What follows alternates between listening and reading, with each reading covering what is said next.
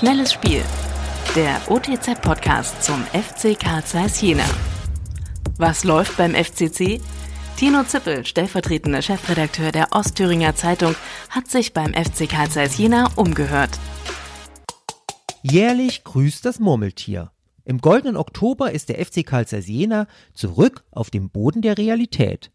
Vor dem Thüringen-Derby begannen die Wochen der Wahrheit nach dem starken Saisonstart. Die Befürchtungen haben sich bestätigt. Der FCC ist vor allem deshalb gut gestartet, weil der Spielplan Rückenwind gab. Mit dem BFC Dynamo gehörte zwar auch der Vorjahresmeister zu den Auftaktgegnern, doch die Berliner spielen deutlich schwächer als noch in der Vorsaison. In diesem Lichte muss auch der 2 zu 0 Erfolg betrachtet werden. Gegen die Gegner aus der oberen Tabellenhälfte gelang in den vergangenen vier Partien kein Sieg. Zwar steht nur eine Niederlage zu Buche, aber die drei Unentschieden lassen den FCC auf der Stelle treten.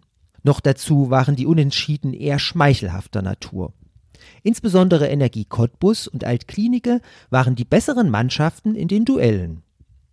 Nach neun Spielen zeigt sich mehr und mehr. Dem FC Karl Zeiss fehlt ein moderner Thorsten Siegner als Führungsspieler. Lok Leipzig hat mit Sascha Pfeffer einen solchen kämpferischen Gestalter in seinen Reihen. Ein Routinier, der andere mitreisen kann.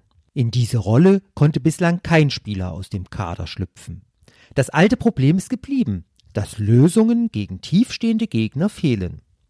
Die Ausbeute ist entsprechend mager. In den vier Spielen gelangen zwei Tore, beide durch Elfmeter.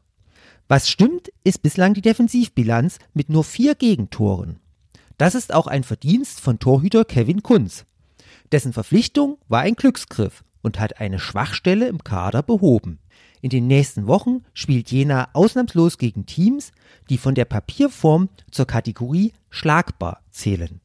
Wenn die Saison mehr als ein Übergangsjahr werden soll, sind nun neun Punkte in Serie Pflicht. Noch mehr spannende Fakten rund um den FC Karl Zeiss Jena gibt es täglich unter www.otz.de